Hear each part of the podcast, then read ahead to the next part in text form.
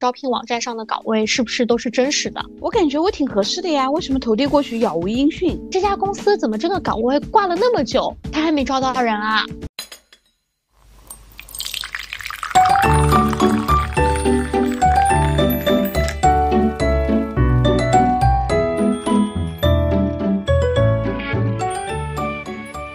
嗨，大家早上好，我是今天醒来还没有来得及喝咖啡的贝尔。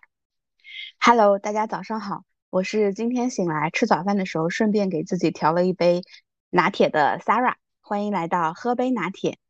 今日美式，哇，那你今天早晨就是这个速度还挺快的哦。那当然，洗脸刷牙，在家昨天买的欧包，然后配上了牛奶，啊，牛奶喝了一半之后，赶紧倒咖啡液，搅拌一下，完成。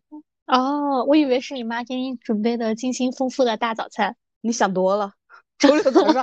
每个早上，我妈只负责给我儿子准备早餐，不会给我准备早餐的。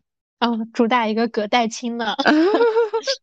真的是，嗯，因为刚刚在录节目之前跟贝尔已经聊了一会儿天，对吧？对，我们俩吐槽了一下彼此的妈妈。小声一点。然后开了开了开嗓，对我感觉我的房门口有一些动静了。现在。对，好的。然后，嗯，然后我们本周。想聊的一些话题呢，其实它是源于我，就是啊，又是源于我的一个故事啊，就 在在上班间隙看到了一些新闻。然后第一个的话是我看到的，之前我在朋友圈看到说，比亚迪的 HR，呃，一周收到了十二万份简历啊，大多数还是应届的这样一个情况。嗯，对。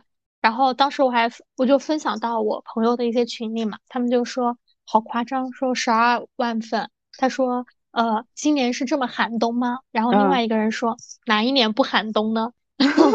对对，就会这样的。这个确实，因为现在是校招季，虽然说我们就是有一些校招行动还没有开启，但是我已经陆陆续续每天邮箱都会收到一些邮件了。我甚至都不知道他们是怎么找到我的邮箱的。哦，对对，这个。这个确实是一个，然后第二个的话是，我有一个朋友，他最近那个换了工作，十九号刚入职嘛，但刚入职以后可能对公司不太适应，所以他就是。哎呀，刚入职他就想看看一些新机会，嗯，然后因为他之前的话一直都是医疗器械行业的，哦，他本身的话呢，他还是比较想看一些外资的一些医疗器械的一些大厂这样子，嗯，所以他那天我发完这个的时候，他就在群里面发了一个类似于医疗器械前十五名的一个排行的 list，嗯，然后他说我现在在挨个看招聘网站上寻觅这些公司的岗位，啊，对对对。你你是你同学对吗？我同学对。上学是不是很认真？也没有吧，我觉得他没有，但是我觉得他是会有那种就是怎么确定性的人吧？对，阶段性的认真啊，对对对，特别是他现在到现在这样一个节骨眼，就是他会希望他的这一步路走的是正确的啊。对，因为因为我突然想到一个，就是我也插一句啊，反正。我的可能现在的下属啊，他们不会听这个节目。就是昨天我正好跟有一个客户，嗯，他有几个新增的一个职位嘛，然后跟我们在聊，然后呢跟我大概过了一下，过完了之后呢，然后呢我就把这个有其中有两个职位，比如说是一个顾问负责的，我 pass 给他，对吧？跟他把就是 HR 讲的这个职位的这个信息，跟他在讲的过程当中说了一遍，然后他给了我一些反馈，他说，哎，我觉得这个职位应该这样这样这样去找，哎，按照怎么怎么的。我说你这不就是把客户的要求复述了一遍嘛，对吧？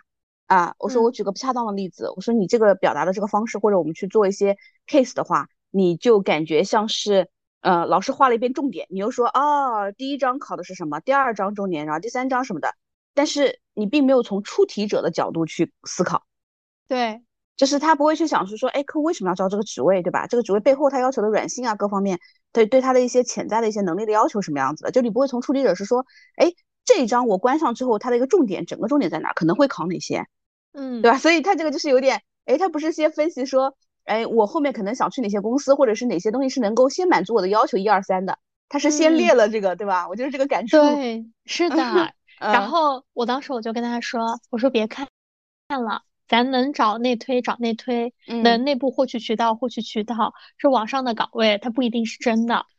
然后他就给你发了个问号嘛？什么？招聘网站上，嗯，不，没有。然后他就说，哦，怪不得他们都没有回复我。哦，对，然后就由这个我就想到了本周这个选题，因为其实本周这个选题我发给你还挺早的，周一周二就发了。对，对。然后当时我就发给你，我说本周我想聊一聊招聘网站上的岗位是不是都是真实的？嗯，因为其实，在我们俩的工作过程中的话，我们肯定会被很多人问到，就是说，哎，对，这个网上这个岗位是不是真的呀？或者说，呃，这家公司怎么这个岗位挂了那么久，他还没招到人啊？对，啊，对，就诸如此类这样一些问题。还有就是说，哎，我感觉我挺合适的呀，为什么投递过去杳无音讯？甚至还有人，我在今年遇到了一些很 drama 的事件，甚至有人因为我在招聘网站上没有回复他，因为可能比较多嘛，嗯，他会到我们公司来，就是去问前台，说我要找你们公司的 HR 之类的，说我觉得我很适合你们一个岗位，然后但是我可能没有接到电话之类的。对，首先在这里的话，我觉得就是要可以跟大家介绍一下，就是一些呃，比如说相关招聘网站。的求职者的一些界面，以及说 HR 和猎头的一些界面，这个的话，其实大家是会有一个是不一样的一个感受的啊。就是我把贝尔的这个再补充一下，因为刚刚贝尔讲这个的时候，我也一懵。为什么一懵呢？你讲界面界面就这两个词的时候，是就是我们后台，比如说进入到任何的招聘网站上面，呃，我们如果作为一个求职者，我们看到的页面。可能跟比如说后台，就是不管是他是出于企业的招聘方，还是说猎头方，对吧？来看到的可能是不一样的一个页面，进去的时候你的画面不一样。对，这就是贝尔说的界面。对对对对，就是 画面不一样。因为作为求职者的话，大家看到的可能说是，比如说是什么岗位，然后大概是什么薪资，然后大家一般会关注的，比如说岗位、薪资，然后地点，对吧？嗯。对，还可能就是如果对公司不了解的，看一下公司公司介绍网站上的一个简介。对，对对是的。但是然后现在的话，今年其实会有很多单位，他们的就是薪资的话，他们会写面议嘛，我们肯定会遇到很多关于面谈这块的。我感觉以前也会有很多。对，就是，但是其实大家，我我也很理解求职者，因为就是我也求职过，就是如果我看的话，我首先第一个我会想看。就是 title 的一个匹配程度，对吧？就岗位名称。嗯。第二个的话，然后我再看一下工作内容，它是不是要求的这样子。然后第三个的话，比如说，哎，我看一下薪资和地点，然后，然后去哎了解一下这个公司，一般是这样一个逻辑。但是其实作为不管是企业的招聘端还是猎头端，在很多时候我们去发布一个岗位的时候，首先一般情况下，这个岗位的就是 title，它的一个职位名称。其实跟实际来说，它是会有一些可以调整的，嗯，对吧？比如说，呃，我我讲个很简单的例子，比如说我们有的时候会说，呃，研发工程师，嗯啊，对吧？但是其实你比如说研发工程师，你可以是助理工程师，然后比如说工程师或者说高级工程师这样子，它是其实会有一些区分的，它可以会会根据一些比如说求职者他的一些比如说经验啊。或者说他面试的一个表现，又或者说有的公司它内部也会有一些，比如说调整之类的嘛，它会其实会有一个浮动的。所以大家如果在看这个岗位职就是 title 的时候，不一定说要看的这么死。比如说这就是一个工程师岗位，那我会不会有点呃 over qualify 了，或者我觉得这岗位有点低或者有点高了这样子？对，刚贝尔你讲的这个点呢，它其实是说，呃，我们在看岗位的时候，它的差异会存在。嗯，比如说职责可能做的事情是一样的，都统一叫这个名字，但是其实职级会有很多不同的。对，甚至于有一些公司，比如说研发工程师或者什么机械工程师，呃，他可能都是给的薪资啊各方面，或者在他们公司的定位还是不错的，对吧？对，因为特别是有一些走技术路线的嘛。然后我，然后我觉得第二个的话就是大家会去看薪资嘛，对吧？嗯嗯。然后有的时候，比如说有的薪资写的。就是怎么说呢？区间很大，嗯，因为我记得猎聘好像要求是什么？是在 base pay 那块的话是不得超过多少钱？就这个区间的。好像呃，因为我也 PO 职位 PO 的比较少，就是应该是呃，比如说我记得，比如说如果你的这个本身的薪资不是很高，比如说可能十几 K 或者是多少 K 的，对吧？它好像不能超过什么五啊、六啊还是七。如果你在网上，比如说你 PO 的时候，可能三十到四十 K 的时候，它是可以 range 放的很大。就比如说放到十 K 这样子，或者可能你再往上剖，比如说五十剖可以剖到六十五，五十到六十五 K 这样子。是你越往下，它的要它要求你的 range 放的越小。对，范围就是会放的比较小一些。对，所以大家有的时候，比如说会去看薪资，然后会去看他们的一些构成之类的。嗯，我觉得招聘网站上的一些薪资区间，大家可以作为一个参考。嗯，但是呃，是如果你很在意这个，那我如果在，我们就可以在比如说接到 HR 电话或者猎头电话，又或者说在面试的一开始，大家就去跟比如说呃用人公司或者猎头这边去沟通我们对薪资这边的一个要求。对。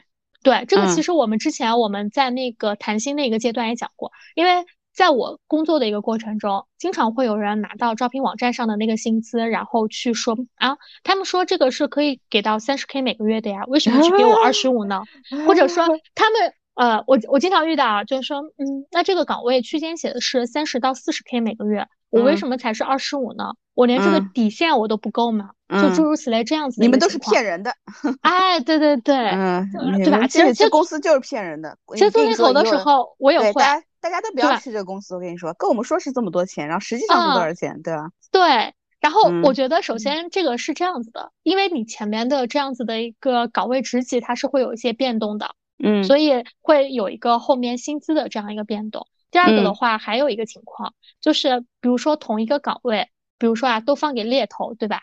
其实每家猎头公司它抛出来的岗位的一个信息和 range 的话，也会稍微有一些差异的，嗯，对吧？嗯，对，这个这个的话，就是我觉得大家如果在意的话，大家可以就是提前要去做一个说明。如果这个是很，比如说很坚持的一个点的话，嗯，你讲到这个点，我在嗯我在每个贝尔讲的点上面，我想到什么就补充一下哈，就是关于薪资这块，大家不是第二部分会看薪资嘛？其实我的感觉是说。呃，如果你觉得整个职位是合适的，我觉得各个方面，嗯，你还是都可以投递一下，就是都先聊一聊，因为聊一聊的这个原因是因为第一，也许就是呃，对方可能我们经常遇到这种情况，因为你的情况而创造了一个职位，对吧？或者可高可低的。然后还有一种情况呢，就是嗯，也许比如说你很久没有面过试了，也许这个公司它整体的薪资给的不高，不是你最心仪的那个对象。但是说实话，你可以拿这个东西来练练手啊。面试是的，面试其实也是需要手感的嘛。对，嗯，就是熟能生巧嘛，其实对对吧？真的，嗯，对，大概就是这样。啊，继续说。然后，然后第三个就是关于职责那一块嘛，因为其实有些 JD 其实写的蛮笼统的，嗯，然后我们就会就会很多人他会抠 JD 的这样一个字眼。嗯，但是我觉得，如果大家作为行业内，然后你大概知道这个岗位是做什么的，不一定要那么去抠 JD 的这样一个字眼。嗯，因为说句实在话，现在很多 JD 有的时候它会是 AI 生成的。哦，对对，我也我也用 ChatGPT 写过 JD 之类的，然后比如说业务部门去修改啊这样子。但很多时候就是呃，比如说大概知道是做什么的，然后如果比如说你有兴趣的话。你可以去他，你可以去接触一下，可以去问一下。那或者说，哎，你突然间接受到了这样子的，比如说 HR 或者说猎头啊，在在招，比如说在招聘网站上跟你打招呼，问你对这个岗位感不感兴趣。嗯，那你大概看一下，你觉得不合适的点，你可以问他们。嗯啊，对，一般会是这样一个情况。对 JD 这个东西，我觉得就是你看个大概就可以了，除非有一些 JD 你会觉得哎写的特别不一样，有可能是 line manager 去面试官自己写的。然后还有一些是可能面试官大概把要求一说，HR 是梳理的，嗯，然后还有一些公司，比如说可能他们之前没有写过，他可能也会参考一下其他公司的，再整合一下。对，就是多种情况都有，说实话。对，是的，因为 JD 的话，它更多的是一个比较笼统的概念，它不可能说我招的这个人是百分之百符合我这个人物画像的，嗯，那这个也不太现实，对吧？对，啊，是的，对，所以还是看当时大家，比如说求职的一个。紧迫程度，以及说你对这个公司、对这个岗位的一个兴趣程度，可以做一个选择。嗯，啊，然后我觉得接下来的话，我们就可以针对大家经常问的几个问题去解释一下，从用人端包括猎头端，然后经常抛职位的这一类人，我们去解释一下 大家在招聘网站上岗位的一些想法。然后第一个就是比较常见的问题，就是为什么我投递了简历这么合适，但是还没有反馈？啊，你如果来问我，第一个我会觉得。呃，你觉得合适就是合适吗？是我的第一反应。其实，呃，那那当然，这个这个其实就是说，呃，如果你投递的之后，然后反馈的这个频率啊，或者是整体的一个概率比较小的话，哎，有可能这个职位上是不是有一些出入啊？当然，我是把它看成很真实的，就是我们说没有其他的干扰干扰项啊，就是第一个，你你得去复盘一下。我不知道，就在投递的这个界面，应该是可以看到自己所所有投递的岗位的，嗯，对吧？你可以再去对比一下，比如说，嗯，虽然你感觉自己，哎，比如说啊，有一类人，我们经常收到这样候选人简历，哎，我感觉我就是做这个事情的呀，为什么我的简历通不过呢？对吧？哎，包括有的时候我们有时候一些初级的顾问，嗯，他们在收到候选人简历之后，哎，也可能面面试的比较粗一些，他就投递过去了。呃，就是对头顾问也会觉得是说，哎，这候选人就是做这个事情的呀，为什么，呃，你们觉得他不合适呢？其实很有可能是你感觉你是做的这个事情，但你在你的简历表述上有没有完成这个部分？就是是的啊，我在你的简历上看不到跟我们相关的这个工作经历，或者有一些客户，或者是有一些 HR。他其实也是会比较看，就是哎，比如说你简历里面工作职责你写了七八条，对吧？嗯，那嗯，可能我们在这个职位上最重要的前面两条，结果被你放在了第七、第八条啊，我就会认为这个可能是你的工作占比的问题，就是你目前负责的这么大一块儿，但是我们想要的最中心的，可能现在不是你最核心的，嗯，哎，那这些可能都是简历上的问题。那当然就是，嗯，我感觉到第二个就是我们说，如果是有外部之手来干预的话。呃，有可能这个职位就是我们其实今天所有讨论的有一个核心的背后的一个观点，就是这个职位是不是真的嘛？所以第二个点就是有可能这个职位不是客户现在就是或者企业现在最紧急要招的。对，是的，对吧？嗯，就所以他没有反馈啊，他只是只是放只是一个怎么说呢？储备简历的，哎，对对对，储存的。嗯嗯，对。然后，其实因为我也会遇到这样一个问题，并且还会有人在招聘网站上质问我，我这么合适，为什么还不联系我？真的，我最近遇到很多这样一个事情。然后我觉得，首先有一点的话，萨拉说的很对，就是我想要看到的核心点，你没有被我看到。嗯，我打一个很简单的例子，就是我最近在招一个分析人员，然后其实这个岗位它其实在市面上人很多。但是我必须需要这个人，他会使用一种实验仪器，所以有的时虽然这个岗位很急，也会有很多人投递，但是我有的时候我会问他们，哎，比如说你会用那个液质嘛，液相质谱，嗯，然后很多人就会说，哦，我没有用过。我觉得你只要没有用过，你这个就是已经被 pass 掉了，嗯。但是还会有一些人，他可能会补充一句，但是我可以学，我学的很快。哎，对，就是争取一下嘛。对对对，但就是呃，就是虽然说态度很好啊，或者怎么样的，但肯定不会是我的一个首选。那肯定，嗯，对对对，所以第一个我觉得就是关键信息的一个匹配程度，嗯，然后第二个的话，我觉得还有一一个点就是呃，关于一些任职要求这一块儿，其实很多人因为今年比如说很多情况不是很好，大家会去想要去争取更多的机会。但比如说，我一个公司，我 PO 了好几个岗位，可能都是相关的，都是跟研发相关的。这个人他一下子投递了我这个公司四五个岗位，嗯，他觉得每个岗位他都合适。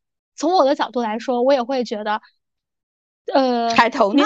对，海投你也没有真，你也没有真心看说我们到底是在招什么样的一个岗位，或者说你真的就是在怎么说呢？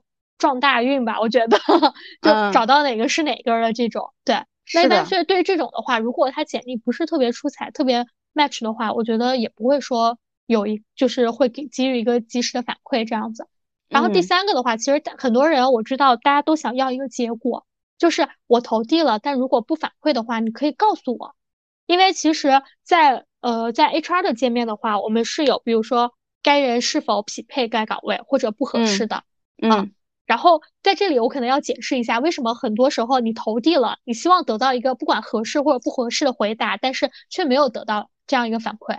我觉得第一个的话，是因为呃，可能你也会是有目标性的选择了这几家公司，但是这家公司的 HR 或用人端，他可能会看到很多份简历。就我每次打开我的招聘网站，都是九十九家的这样子的一个。呃，就是界面，嗯，我真的是后台要是这样，哎，那我最近 那篇笔记真的会，虽然不到九十九家，但都三四十，对吧？嗯，啊，对，然后就是九十九家的这样一个界面，就有的时候他真的是看不过来的，嗯，啊，就是真的就是一个来不及回复，那只能我说去挑我的一些重点岗位，我去看一下，这样子，然后去目标性的这样去看，然后第二个的话就是，呃，比如说。呃，会点呃，该简历适合该岗位或者不适合这该岗位。那有的时候我们也会有我们自己的一套，比如说评判标准嘛，对不对？是。那如果我点了不适合，你会有人一直来追问我怎么不适合，我为什么不适合这样子的。但是我就是从前期而言的话，就是简历筛选这个阶段是一个最早的，就是一个双向选择的这样一个阶段。这个就是一个叫什么粗筛，对吧？嗯，粗。比较粗颗粒度很粗的这样一个筛选，就大概扫一眼看一下，对吧？对对对。但如果我要是跟每一个人去解释你为什么不合适的话，坦白来说，从时间上的话也是不允许的，时间和精力上也是不允许的。所以这就是为什么可能很多的话就是没有给到一个及时合适或者不合适的反馈。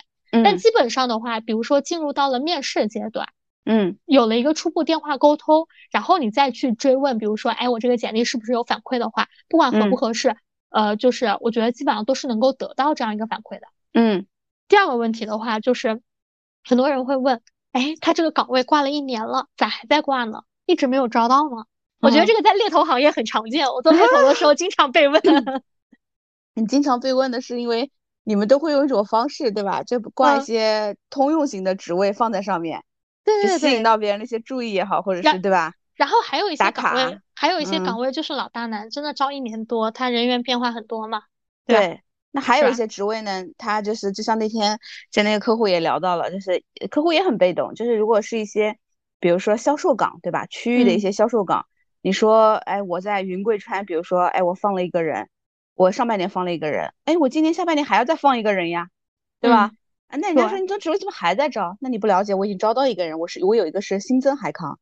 那还有一种情况是，那这个职位怎么他们感觉全国每个区域都在招？那有新增也有替补呀。嗯，对，是不是？那那那你感觉是我一直招的是这个空位，但是你不知道的是这个空位其实已经被人点了，我还要一个空位，或者是还有这空位上人走了，我再替补一下，对吧？对，是的，对吧？这是一种情况。然后还有一种情况是，呃，以前就是也会跟一些 HR 去聊，就是一般在外部网站上就是买套餐嘛。一年对吧？买的这个套餐，呃，不管是我们现在可能常用的一些网站啊，就是招聘网站，你买了套餐，但有的时候，比如说你把职位，假设，哎，我今天招一个什么江苏省区经理之类的，然后我今天把这个职位 PO 上去，哎，我人招到了，我把这个职位关掉，呃，下掉了，哎，如果下半年我又招了，我再花一下，那还是就是还是会再收我一个职，划掉我一个职位的一个使用权。对，是的，对吧？那这样的话，对于企业来说，它从 cost 的成本来说的话，它也不是很合适啊。那还有一些职位，就像刚刚贝尔讲，不管是一些研发工程师啊，或者什么，它可能就是我长期都有 high con 的。我根据我的项目的这个情况，我就是会随时新增的。嗯，啊，那我与其这样，我为什么一直不放着呢？你感觉到的是一直没关掉，可能其实这个职位它有关掉了，但是你可以看到的是，企业是对于我这个职位，我其实是有长期需求的。嗯。对对吧？没错，对。所以刚刚萨萨拉总结下来，我觉得就三点。第一点的话，就是首先这个岗位的话，呃，在企业而言，它有一个长期的一个需求。可能我现在没有开启招聘，但是企业作为一个比如说人才库的一个储备，会开着啊，这个就是会会挂在网上，然后去比如说进行一些相关呃相关人员的这样一个储备，简历的储备。然后第二个的话，就是这个岗位它可以是离职补充，是新增，对吧？或者说是汰换，对吧？我要做一个汰换补充这样子的一个情况，它会有不同的这样子的一个原因在。因为其实我觉得这个真的很常见，就是因为你每个公司你不可能说一个岗位只有一个名称啊，不，一个名称的岗位只有一个人的，对不对？你肯定不止一个 headcount，这个这个我觉得是会比较常见的一种。然后第三点的话，我觉得真的是说到我心坎里去，就是因为最近在做预算。就是，呃，可能说这求职端对于很多求职者而言，大家是甚至是可以免费上传简历的，如果我没有记错的话，对吧？除非你要去使用一些服务的时候，你才会去收费。嗯，但是，呃，作为猎头端的话，因为我也做过猎头，大多数时候也是免费的。我可能要去做一些任务，我去获取这样一些劣币之类的，或者下载简历的一些钱。对，但是作为企业端而言的话。我们发布的每一个岗位，下载的每一份简历，甚至说有的时候我给你发起的每一个沟通，它都是货真价实的人民币。是的，并且就是我跟你说，它还有有效期。比如说我今年买的，我到十二月三十一号我没有花完，它是真的给我清零的。嗯，啊，对，是就是。并且就是我这个岗位，比如说我重启，或者说呃我要修改一个什么样的条件，重新发布之类的，他都会要重新跟我收钱。然后他有的时候发布岗位的，比如说这个用的这个币啊，或者用的这个点数和你下载简历的点数还不一样，嗯，你要分开买。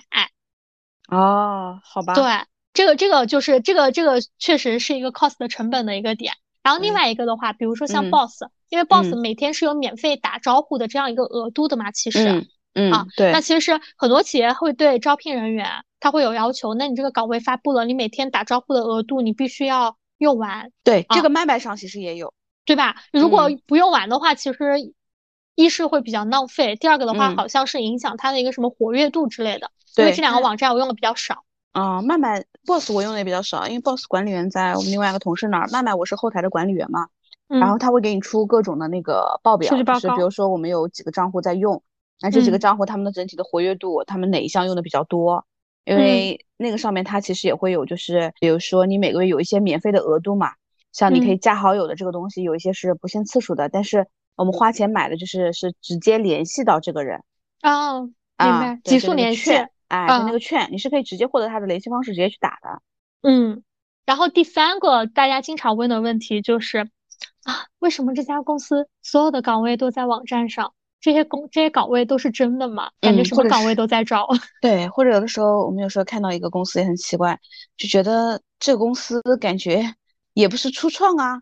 或是为什么每个部门的 manager 经理都在招，对吧？是的，对。从人事经理、财务经理、法务经理、市场经理、销售经理、研发经理，对吧？可能对，就感觉生产制造动荡之类的。对，或者是说假的，这种感觉一看就是假的。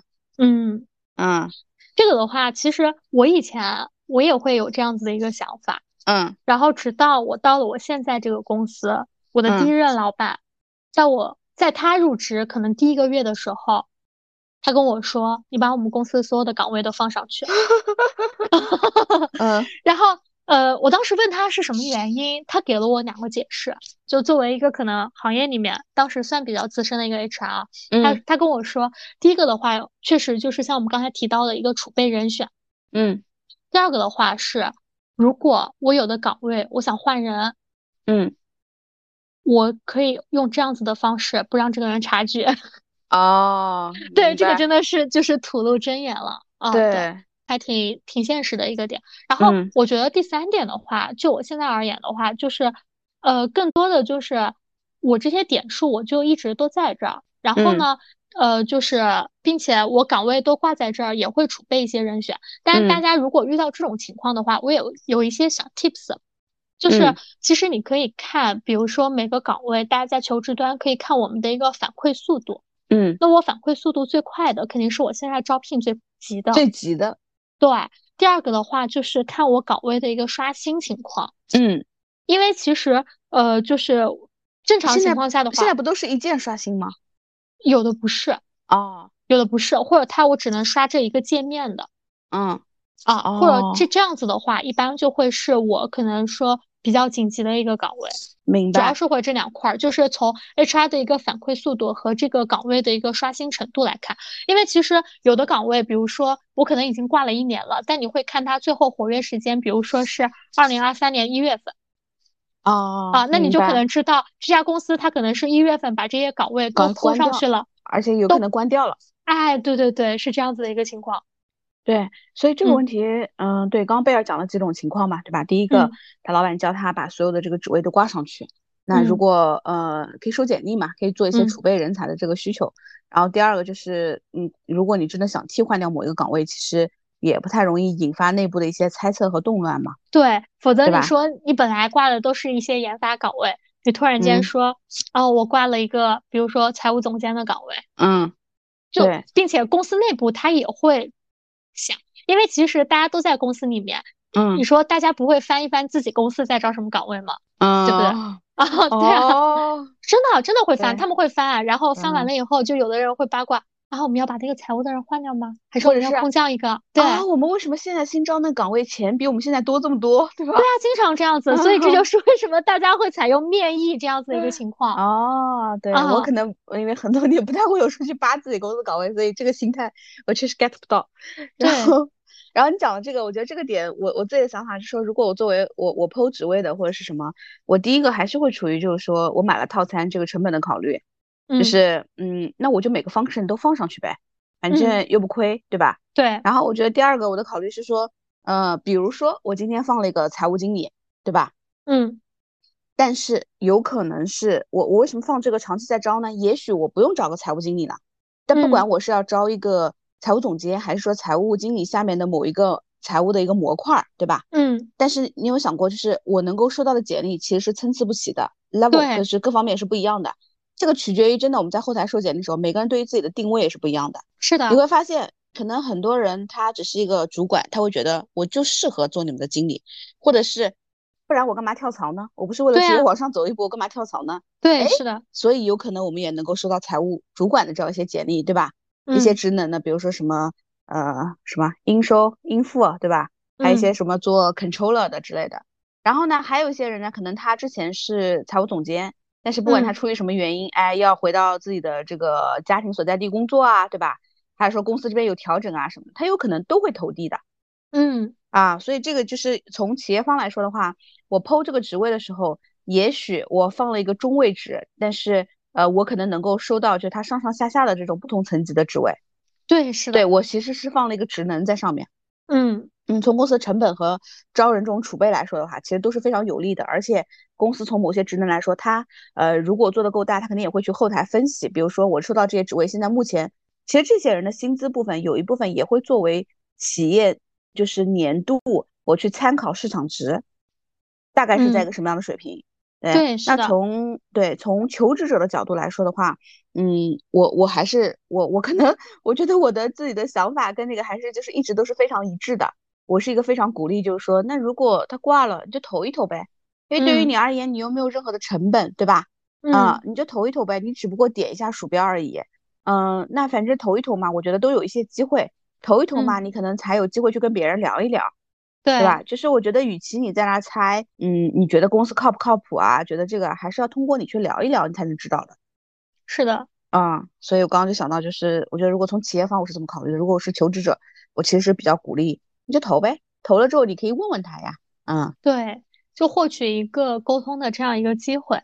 对，这样我们就讲直接讲第四个问题吧，因为就你刚刚在讲，呃，就是这个你刚刚在讲上一个问题的时候，我突然想到了一个新的一个可能大家经常会问的一个点，就比如说你鼓励我们去多聊一聊，多接触接触，但是我现在我只有招聘网站这一个渠道。我 touch 不到这个 HR，我甚至都获得不了这样一个接触的机会。我觉得就是接触不到 HR，对吧？所以就是说，哎，那这个方式 其实是在是说，如果说假设呃我投递的简历又没有反馈，我怎么样能够去找到对方，对吧？对啊，这个呃我刚刚讲，哎，刚刚你讲到就是说去投很多简历，我想到一个点啊，第一个你要看一下你是处于什么样的一个状态，比如说你现在就是非常非常紧急，在在就是找工作的状态。对，非常紧急。我讲这种状态是，比如说，可能你们公司有裁员计划啊。第二，或者是现在目前的这个工作环境已经舒适到，已经不舒适到让你立马想离开的角度。嗯，就是如果只是说，哎，我只是随便看一看，那你就随便点一点好了啊，对吧？如果你是现在就我刚刚讲的就非常紧急，我现在如果没有反馈，呃，我就我就不行，我必须得马上换工作。那我其实会建议到是说。你真的得发动身边的一切人脉或者一切事情，然后去找工作。那关于在招聘网站上这件事情的话，其实是有非常多的一个形式的，就是呃，你可以第一个，你你当然你在投递的那个页面的时候啊，呃，你可以看一下，就是他有没有留有一些邮箱啊。如果你点完了之后，你可以再发一个邮件。那发一个邮件呢，有可能他比如说是 HR at 公司的一个后缀，这是一种可能。你可以再单独发一个邮件过去。嗯啊，主题啊，什么东西都写清楚啊。那还有一种呢，就是呃，比如说他可能呃随便想说啊，比如说 Isabel 对吧？at 后面的这个后缀是不是？你不是都能够发邮件过去了吗？然后呢，这个是邮件的。然后呢，嗯，在这个部分你可能获取到一些方式，哎，你也可以就是嗯很着急的情况下，邮件发完了好像也没有反馈啊。然后，呃，那比如说我获取到了，比如说 Isabel 这个名字，哎，我可以通过打电话到公司的前台，我找人事啊，这个也是可以直接接触到的。嗯，你会发现吗？然后还有一些，是的，我我请问是某某公司的 HR 部门吗？啊，你好，我是要找一下那个 HR 部门的 Isabel，这个是不是也是一种方式？嗯，那还有一些情况，对，是我们俩交流过的，你也会的，就是那个还是你当时跟我讲，就是你通过找的方式，就是他社招的人不一定会放出来，他会放校招的。啊，你可以搜某某某某什么公司校招，那校招的上面他一般都会留一些，嗯，呃，HR 的名字啊、联系方式啊，或者是邮箱啊这些。哎，你可以通过这些，然后再转过去。嗯，这个是不是也可以联系到？这有点像我们当时 BD 的感觉啊。对对对，是的，是的。然后还有一种就是，呃，你去找那个联系方式。还有一种情况呢，就是打到公司的一个官网，对吧？哎，对。你去找公司的官网，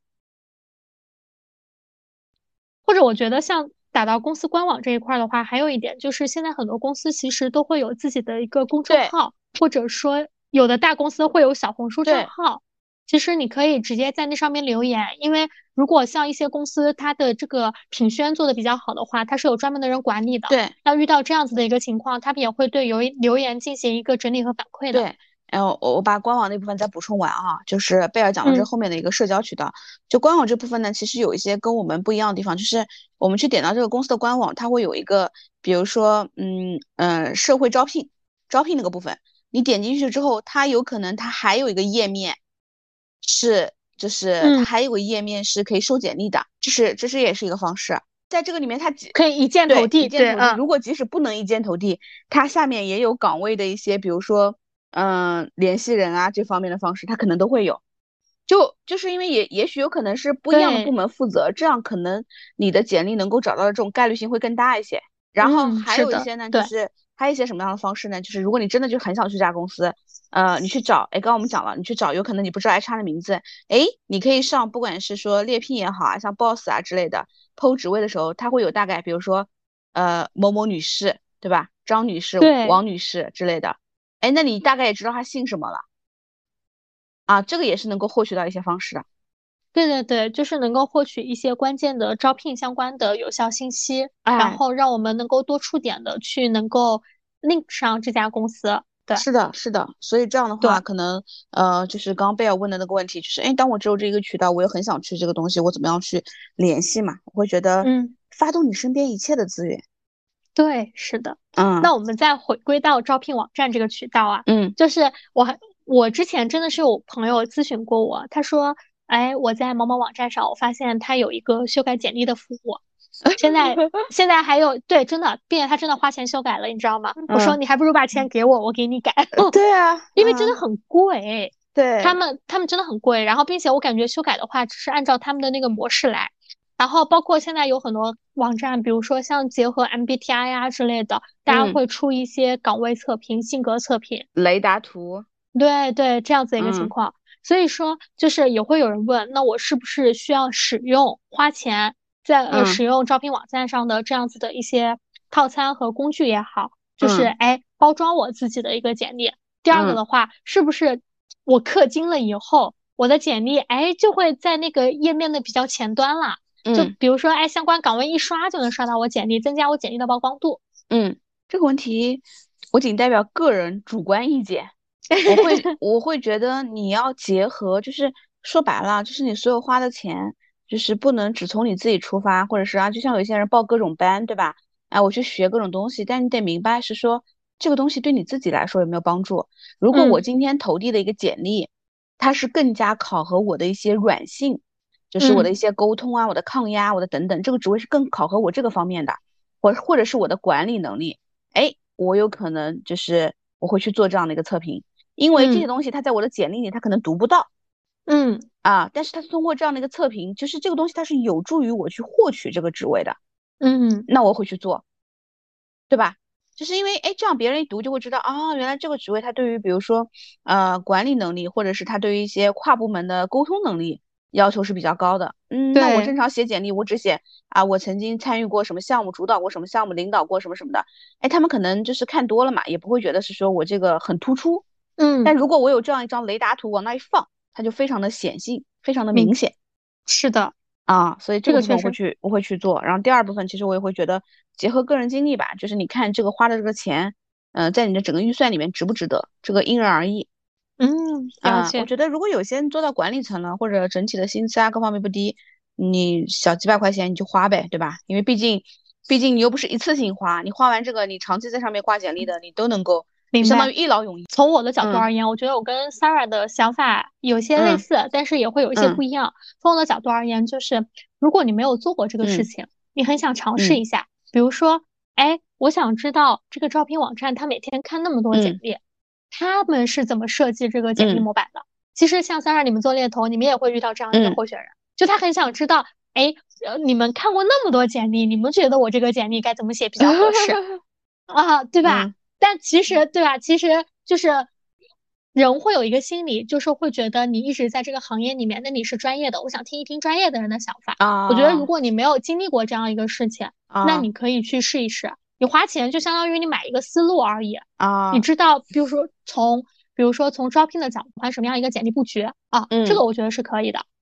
嗯啊，这个我们俩就是刚讲的是比如说像刚。才提到的一些职业测评和性格嗯对，啊，你对对对，就是会不会这样子嘛？然后第二个的话就是，如果比如说你想要在呃，就是像职业测评、性格测嗯评这一块儿，你没有做嗯过，并且呢，你又觉得这个比较新，可能你在工作中你也听别人提到嗯。过，但是你大家可能一般都是在网上啊随便找的一些链接做的，嗯。你会信任，你会认可他的这样一个专业度，嗯。那我觉得你可以试一下。你可以试一下，看一下他测评出来大概是一个什么样的结果，对对。你今后的一个工作是不是有什么应用意义的。是。啊当然，比如说你已经，如果你找了各种渠道去修改了你的简历，比如嗯。说猎头，或者现在就有很多，比如说呃，就是职业咨询啊，或者修改简历的这样子的一些人员嘛，对吧？嗯嗯然后你找了各种各样的人去修改你的简历，你觉得嗯你没有找工作，是因为可能你简历做的不够好，这个时嗯候你想要说我借助招聘网站上这个工具，